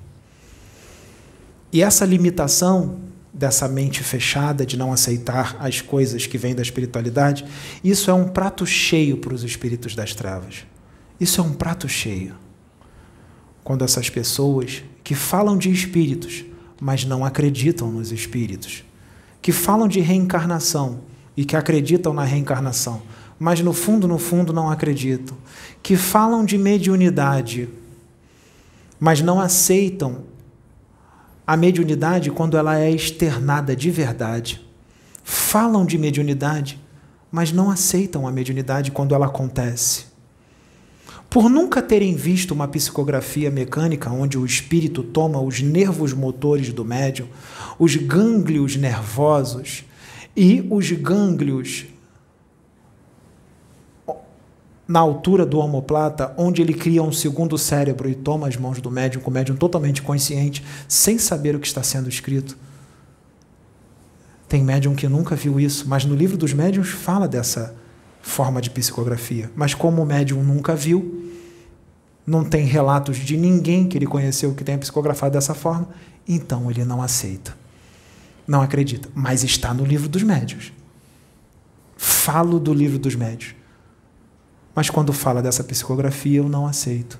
Principalmente se esse estilo de psicografia, explicada dessa forma mais detalhada, for explicada por Ramatiz, porque tem religiosos extremamente ortodoxos, de visão estreita, extremamente limitados, que têm asco de Ramatiz. Por quê? Por quê? O que, que seria isso? Religiosos ortodoxos com uma visão retrógrada de espiritualidade, totalmente retrógrada, totalmente atrasada, parados no tempo, completamente parados no tempo. Falam de progresso e de evolução espiritual, mas não aceitam nada do que é novo quando vem do universo. Porque o instrumento o qual está sendo o intérprete do que os bons espíritos estão trazendo não é aquele que você aceita, porque aquele que você aceita já desencarnou. Já desencarnou há muito tempo. Então é necessário que nós construamos uma máquina do tempo para essas pessoas voltarem para 1800 e pouco, porque só ali eles existem naquele tempo. Depois disso, nada existe porque eles só vivem nesse tempo, em 1800 e pouco. Essa, esse é o nível evolutivo dos seres humanos que estão aqui, um nível evolutivo pífio, um nível evolutivo minúsculo, um nível evolutivo de um espírito que acabou de ter a luz da razão e um pouco de intelectualidade. E com esse tipo de pensamento, não cresce. Fica parado no tempo e a evolução estagna. A, a evolução não retroage, mas ela estagna. Ela estagna em 1800 e pouco. Em 1857, 58, 1860, 61. Ela estagna ali, mais ou menos num intertício de 10 anos. Então, nós deveríamos pegar essas pessoas realizar uma viagem no tempo com elas e elas vivem entre 1857 até o ano de 1868. Quando acabasse isso, a gente volta de novo ele fica voltando o tempo inteiro, ele fica parado ali, entre 1857, vive todos os anos até 1868. Quando chegar em 1868, ele volta para 1857, vive até 1868. Quando chegar ali, ele volta para 1857 e fica assim por toda a eternidade, porque eles pararam no tempo. Como se tudo que está ali fosse tudo, então não precisa mais crescer, ali é tudo não tem mais nada para ensinar, não tem mais nada para trazer, então por que sair de 1868? É melhor ficar lá.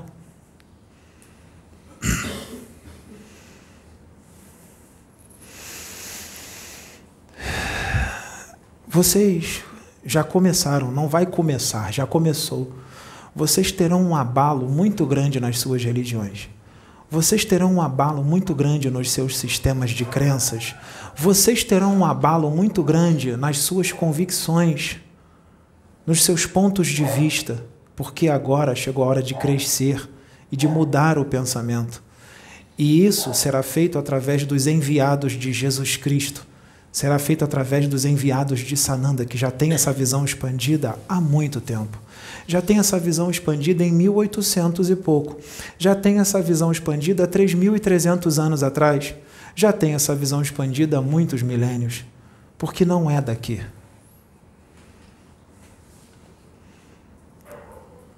São de planetas mais avançados, que estão aqui por amor, para a evolução de muitos. E são esses que vão causar um abalo nos todos os seus sistemas de crenças vocês verão os seus sistemas de crenças ruir. Convicções daqueles que se dizem os representantes da verdade serem colocados abaixo por esses espíritos enviados por Jesus. Porque esse é o planejamento de Jesus. É um planejamento dele. E muitos vão dizer: não, Jesus não planejaria isso. Vocês não o conhecem. Vocês conhecem Jesus só de ouvir falar. Vocês não têm intimidade com ele. O que eu estou falando assim, vocês, não é com todos, entendeu? Não é com todos. Não se sintam ofendidos. Quando eu digo isso, eu digo para um certo grupo muito grande, muito grande de pessoas, principalmente os religiosos, que são os mais contrários ao progresso e à evolução. Os religiosos são os mais contrários, são os que mais lutam contra o progresso, são os que mais lutam contra a evolução. Animismo e mistificação. O animismo, tudo junto, tá? O animismo, ele é a manifestação da própria pessoa. O animismo é a manifestação da própria pessoa. Não é para botar no título, não. Não precisa. Senão vai ficar muito longo. O animismo é a manifestação do próprio médium, do espírito do próprio médium. Ali no animismo, o médium só ele externa o seu perfil psicológico, o seu arquétipo, o seu jeito de ser, e ele externa os seus conhecimentos. O animismo. Não tem espírito incorporado no médium. Não tem espírito acoplado nele. É um médium que acha que está incorporado, mas não está. Ele traz ali todo o seu perfil psicológico, os seus conhecimentos, o seu jeito de ser. O animismo às vezes é tão forte que até a voz do médium pode mudar. Ele pode imitar o jeito de um espírito. Isso é animismo. Ah, mas ele está igual ao espírito. Não, ele está imitando, porque ele já viu como é que são os trejeitos do espírito, então ele imita. Isso é o animismo. Mas ele faz por mal? Não. No animismo, ele acha realmente que ele está incorporado com um espírito. Ele não faz por mal. É de forma inconsciente. Mas no animismo, o que, que pode acontecer no animismo também? Pode acontecer do médium externar traumas, lembranças traumáticas de encarnações passadas, ali naquela pseudo-incorporação, que não tem incorporação nenhuma. No animismo, ele traz lembranças traumáticas de outras encarnações, porque o animismo é um tipo de manifestação psíquica. Então, o animismo pode estar tão forte, dependendo da força mental do, do, do ser que está ali no animismo da pessoa, ele pode acessar lembranças de encarnações passadas, se fazer passar por um espírito sofredor, as pessoas vão achar que ele está incorporado com o espírito sofredor, falando do seu sofrimento, e na verdade ele acessou uma encarnação passada e ele externa o sofrimento que ele teve naquela encarnação passada, naquela manifestação anímica. Entenderam? Por isso tem que ter muita maturidade mediúnica e os pés bem fincados no chão para que isso não aconteça. Os pés bem fincados no chão. O Pedro, antes de vir para cá, ele disse no carro: Eu tô com um assunto na cabeça, eu vou levantar e vou, saindo, vou sair dando a palestra eu mesmo. Se os espíritos quiserem canalizar comigo, eles que venham. Se não quiser, beleza, eu dou a palestra. É esse tipo de médium que nós queremos.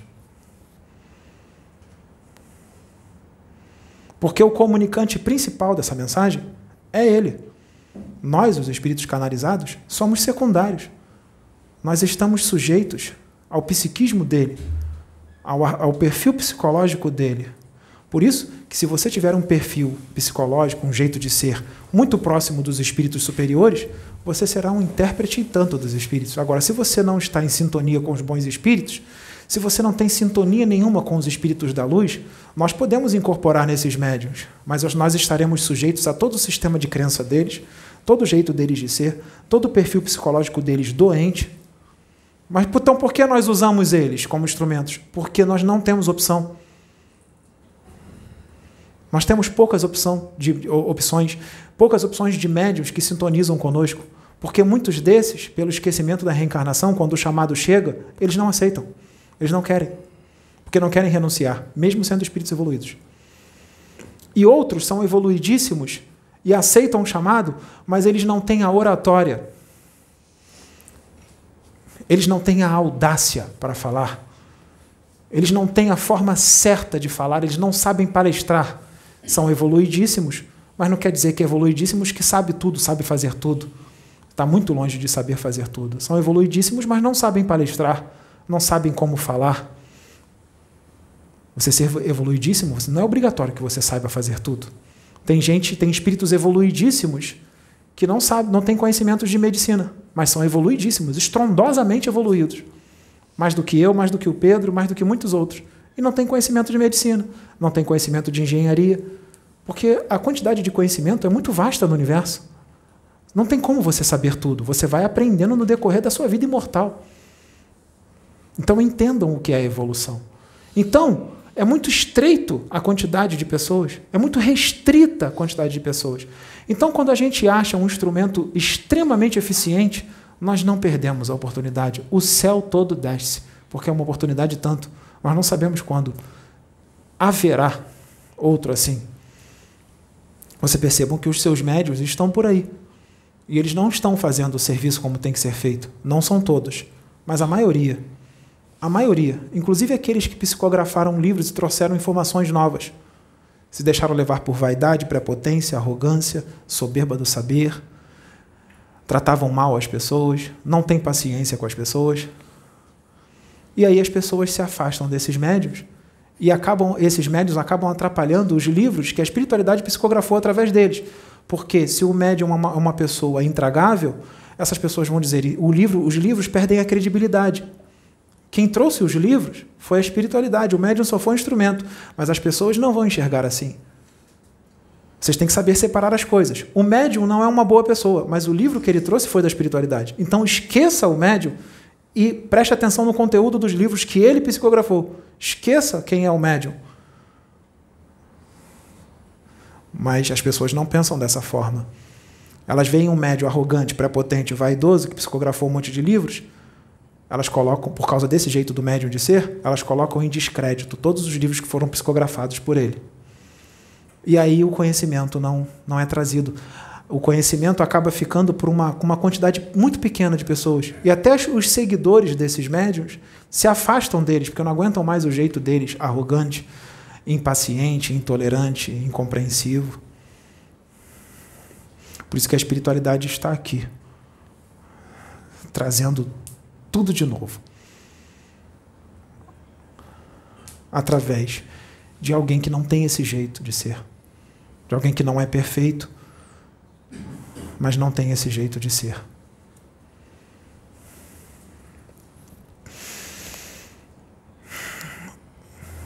O animismo, o médium anímico, sim, médium anímico, o animista, e aquele que verdadeiramente incorpora os espíritos. O que, que vocês preferem? Um animista ou um, um médium que verdadeiramente incorpora? Isso não tem como dizer eu prefiro esse ou aquele, porque cada caso é um caso. Porque existe o animista que é uma, um, uma, um médium animista que não tem conhecimentos espirituais. Então, quando ele se diz incorporado, as mensagens elas são de um conteúdo intelectual muito pobre, de um conteúdo espiritual muito pobre, porque ele não tem conhecimentos no arcabouço mental dele. Então ele se diz incorporado, mas não está, e traz um conhecimento muito pobre. Mas tem um animista que não está incorporado, mas acha que está. Só que é um animista que ele é da seguinte forma: ele é um animista que ele é extremamente inteligente, ele é extremamente intelectualizado, com conhecimentos de muitos livros psicografados. Mas não é só isso. Ele tem o principal, ele é amoroso, ele ama a todos estrondosamente. Ele tem muitas qualidades, muitas virtudes do espírito. Ele luta contra todas as suas tendências mais de coração. Ele tem um interesse que a humanidade progrida, que a humanidade evolua muito, de verdade, ele quer que as pessoas evoluam. Ele não faz da mediunidade uma coisa mercenária, ele não quer enriquecer com a mediunidade. Ele faz tudo de coração e com muita sinceridade. Então, esse animista, esse médium animista que não está incorporado com ninguém, ele vale muito mais do que um médium que incorpora, dependendo de quem é esse médium que incorpora. Porque o médium que incorpora, que tem uma mediunidade extremamente ostensiva e incorpora as entidades venerandas, tudo bem, ele traz uma mensagem legal. Mas é, às vezes é um médium que não estuda, que não tem tanto conhecimento, é um médium que não tem tanta evolução espiritual, não é tão amoroso, é um médium que, por ele não ter muito conteúdo no arcabouço mental dele, Os espíritos que hoje incorporam de forma totalmente consciente não conseguem extrair uma mensagem mais profunda, porque o instrumento que eles estão usando não é eficiente. É um instrumento pobre, um instrumento que não tem conhecimento, apesar de ter boa vontade, apesar de querer ajudar, mas ele não tem conteúdo no seu arcabouço mental por falta de estudo. E às vezes é um médium que tem tempo para estudar, mas é preguiçoso. Então, o animista, com todas as qualidades que eu acabei de dizer, ele vai ser muito mais valoroso para a espiritualidade maior do que esse médium que incorpora muito mais valoroso. E outra, um médium animista, ele pode captar as inspirações e as intuições dos bons espíritos, principalmente se ele estiver em sintonia com eles. E ele pode até incorporar, de repente. A espiritualidade pode fazer algum trabalho nele, até mesmo em desdobramento, e ele incorporar de verdade. Ele vai sentir a diferença quando ele incorporar. Aí ele vai perceber que ele está realmente incorporado. Já a mistificação, a mistificação sim é uma mentira. A mistificação, o médium sabe que não está incorporado. Ele sabe que não está psicografando. Quando ele psicografa, ele traz ali conhecimentos dele, porque foi um médium que estudou muito, foi um médium que adquiriu muitos conhecimentos durante muitos anos. Ele sai escrevendo uma mensagem bonita, é um médium intelectualizado, ele já estuda há muitos anos. Então as pessoas acham que ele psicografou. E ele não psicografou. Ele trouxe uma mensagem dele mesmo, pelos conhecimentos que ele tem. Aí embaixo ele bota o nome de um espírito qualquer que ele gosta. Metatron, Arcanjo Miguel, Pai João de Aruanda, um Exu qualquer. Mas na verdade não teve Exu nenhum, ele não psicografou. Ele trouxe uma mensagem da, dos próprios conhecimentos que ele tem, foi um animismo. Mas as pessoas falando, nossa, mas a mensagem foi linda, foi maravilhosa. Sim, o médium já estuda há décadas ele adquiriu um conhecimento grande. Às vezes é um professor de português, um professor de inglês, um professor de francês. É um médium que tem muito conhecimento de livros espirituais e de outros conhecimentos de outras fontes. É claro que ele vai escolher, ele, é claro que ele vai escrever bem e vai trazer uma mensagem linda, ele vai trazer uma mensagem mais bonita do que muitos benfeitores espirituais que estão desencarnados no plano espiritual. Então a mensagem desse médium linda e maravilhosa, não tem resultado? É claro que tem. Muito mais resultado do que um médium que psicografa de verdade. Então, mesmo o médium sendo um animista, fazendo uma psicografia totalmente anímica, ele achando que está com os espíritos da luz, a espiritualidade permite, porque a mensagem que ele está trazendo é maravilhosa e está ajudando muita gente. Então deixa ele estar no animismo ali escrevendo, não tem problema, a mensagem está boa. Está ajudando muita gente. Vamos voltar na mistificação. A mistificação é uma mentira. Ele sabe que não está incorporado, mas ele se diz incorporado, porque ele geralmente ele tem interesses escusos. Por quê? Porque ele percebeu que muitos médios que incorporam e trazem uma mensagem bonita estão ganhando dinheiro. Então ele fala assim: eu vou abrir um canal no YouTube e eu vou me fazer, me fingir que estou incorporado de um monte de espírito de verdade, vou estar fingindo de verdade e vou trazer mensagens bonitas. Vou até começar a assistir vídeos de outros médios para poder copiar a mensagem. Vou começar a ler alguns livros para trazer uma mensagem bonita. Vou fingir que estou incorporado ali e vou trazer uma mensagem bonita para todo mundo. O meu canal vai começar a crescer, vai começar a monetizar e eu ganho dinheiro. Muitos fazem isso. Eles estão aí no YouTube. As mensagens são lindas, mas eles estão fingindo. Mas Deus usa o mal para fazer o bem. As mensagens que eles trazem, muitas das vezes, são muito bonitas. As pessoas progridem e mudam para melhor. Então Deus usa esse mistificador para o progresso de outros. Mas então, então se Deus usa o mal para fazer o bem, está certo o que ele está fazendo? Não. Não está porque ele não tem preparo, ele não foi preparado no plano espiritual para isso. E o que ele está fazendo é um crime contra a espiritualidade. Ele vai responder por isso, ele adquire karmas, mesmo ajudando as pessoas. Porque no meio daquela mensagem ali, vira e mexe, vai vir uma mensagem que não é muito legal. Ele vai ajudar, mas ao mesmo tempo vai atrapalhar. E outra, a partir do momento que ele começa a mistificar, e se o canal dele começar a crescer muito, vai chamar a atenção de quem? Dos espíritos das trevas. Aí os das trevas entram. Aí o negócio começa a ficar pior. Aí os karmas começam a ficar mais fortes, porque começam a entrar espíritos trevosíssimos e muito inteligentes, espíritos mefistofélicos, espíritos enganadores, espíritos escarnecedores, espíritos que não querem o progresso da humanidade. Começa a entrar esse tipo de espírito. E aí ele começa a mudar as mensagens, as mensagens começam a mudar, já não são mais como antes, porque são espíritos que já estão ali ajudando ele.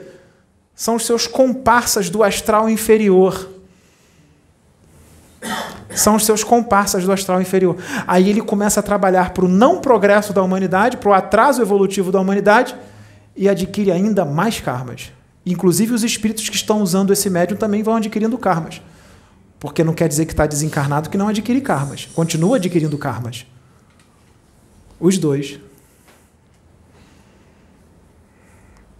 Então ficou difícil agora. Quem nós vamos seguir? Quem nós vamos ouvir? Eu vou dar uma dica para vocês. Conheçam o médium. Conheçam o médium. Tentem descobrir quais são os propósitos, os propósitos e as intenções daquele médium. Se ele realmente quer ajudar. Analisem a conduta moral do médium. Não fiquem é, é, exigindo perfeição não é perfeição. O médium não tem que ser perfeito. As pessoas acham que o médium, só porque é médium traz uma mensagem de Deus, ele tem que ser perfeito. Qualquer errinho que ele tiver, qualquer errinho que ele tiver, tudo que ele fez de bom antes é esquecido. Essa humanidade aqui é assim. Sendo que quem, quem julga desse jeito são os que mais erram. Ou são aqueles que erram muito e acham que não erram. Ou não erram muito, mas erram uma certa quantidade de erros, às vezes mais do que aquele médio. Então não cabe ninguém julgar. Então vocês têm que analisar a conduta moral do médium. Quais são os esforços que ele faz contra as suas tendências mais de verdade? Se o médium for moralmente elevado, se o médium estiver conectado com os propósitos da vida espiritual angélica, se ele estiver em sintonia com os espíritos da luz, se o médium realmente encarnou com essa missão, tem boa vontade, ama vocês e tudo o que tem de bom, então esse médium é da luz, mesmo que seja um médium totalmente anímico. Porque se esse médium for totalmente anímico, a espiritualidade pode mudar os planos, desdobrá-lo e virar alguns botões e abrir uma mediunidade extremamente ostensiva nele. Porque muitos vão dizer: ah, mas a mediunidade, primeiro, ela é, ela é preparada no plano espiritual. Nem sempre. Nem sempre. Vocês já viram algumas pessoas que vivem uma vida inteira e de repente têm a mediunidade aberta? Sim, isso, foi, isso pode ter sido programado no plano espiritual, para a mediunidade abrir em determinado momento. Mas esse não é a regra. Existem exceções. No universo, sempre existem exceções. Só não existe exceção para o amor. Para isso não existe exceção. O amor é um só. Cada um na sua potência. Agora, vamos voltar lá. Imagine um vampiro como esse, um espectro, um espírito que está há milênios no mal, que é ódio puro, que o espírito dele é um espírito extremamente negro, escuro, sem nenhuma luz. E ele é trazido aqui na reunião mediúnica. O André tem amor no coração dele, mas ele só tem 20% de amor. A Fernanda tem 30% de amor, mas o Arthur tem 92% de potência de amor. Então o espírito trevoso é trazido aqui. E aí alguém vai dizer: não tem problema, emana luz para ele, que ele vai cair adormecido e será resgatado. Só que o André vai e emana luz para ele, emana a porcentagem que ele tem de amor para ele. E o espírito continua ali em pezinho. A Fernanda emana os 30% dela de amor para o espectro. Espectro inatingível, continua ali. Aí chega o Arthur com 92% de amor emana para o espectro. Ele cai adormecido e é resgatado. O amor, a potência do amor tem que ser proporcional ou maior do que o ódio que ele tem. Entendeu? Mesmo com décadas de estudo, não é o suficiente. É necessário evolução espiritual e comunhão com Deus para que a verdade seja muito mais expandida, porque o que foi trazido é uma verdade, mas foi incompleto.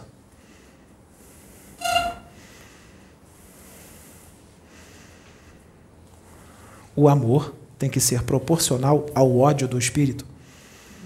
Se você só tem 10% de amor e o ódio dele é muito mais forte, os seus 10% não vai adormecê-lo. O nível de ódio dele é de milênios e milênios e milênios. Ele traz esse ódio de outros mundos. O ódio nele já é antigo, muito antigo.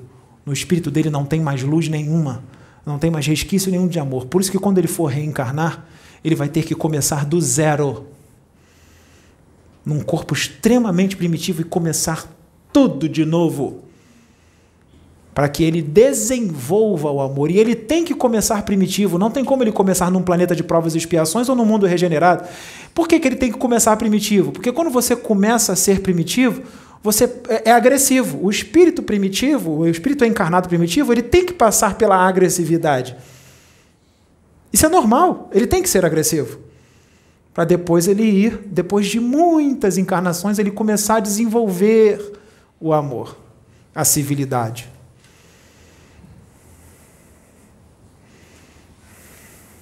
Nós vamos trazer todos aqueles que precisam ser trazidos neste ponto do vídeo. Eu sei que ele está no final, mas nós vamos trazer no tempo certo as pessoas certas para ouvir o que acabou de ser dito. As pessoas certas. Para que o aprendizado se alargue, porque nesse sentido o aprendizado está incompleto.